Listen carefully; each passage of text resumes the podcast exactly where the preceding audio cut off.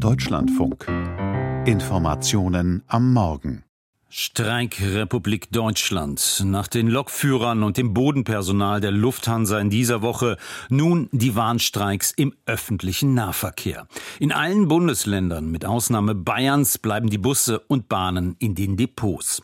Heute der Höhepunkt der Streikwoche, ein bundesweiter Aktionstag Hinzu kommt ein sogenannter Klimastreik von Fridays for Future. Aus Berlin dazu Claudia van Laak.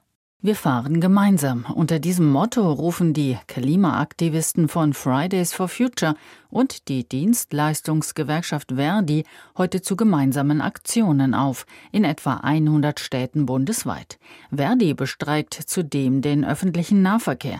In allen Bundesländern außer Bayern und im Saarland stehen Busse, Straßenbahnen und U-Bahnen still.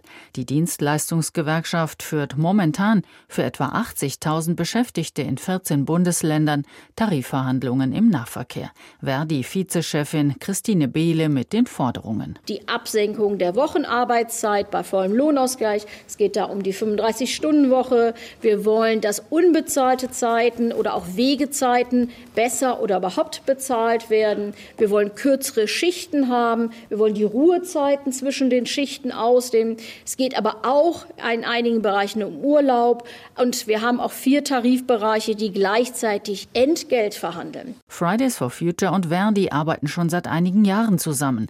Beide eint die Forderung nach einem massiven Ausbau des öffentlichen Nahverkehrs.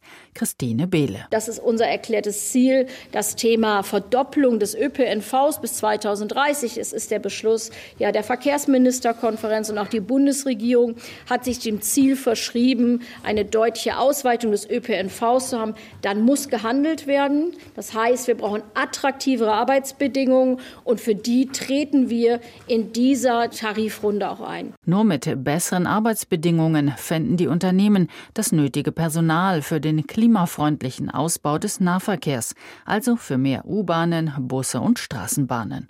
Fridays for Future spricht in diesem Zusammenhang von sozial gerechtem Klimaschutz. Sprecherin Daya Sotode. Sozial gerechter Klimaschutz, das ist eine höhere Taktung im Nahverkehr, der nicht auf dem Rücken der Beschäftigten ausgetragen wird.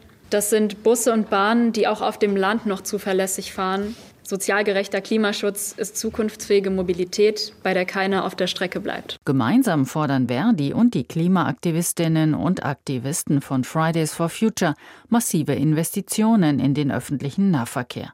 Um die Verkehrswende zu schaffen, würden in den nächsten Jahren mindestens 100 Milliarden Euro gebraucht.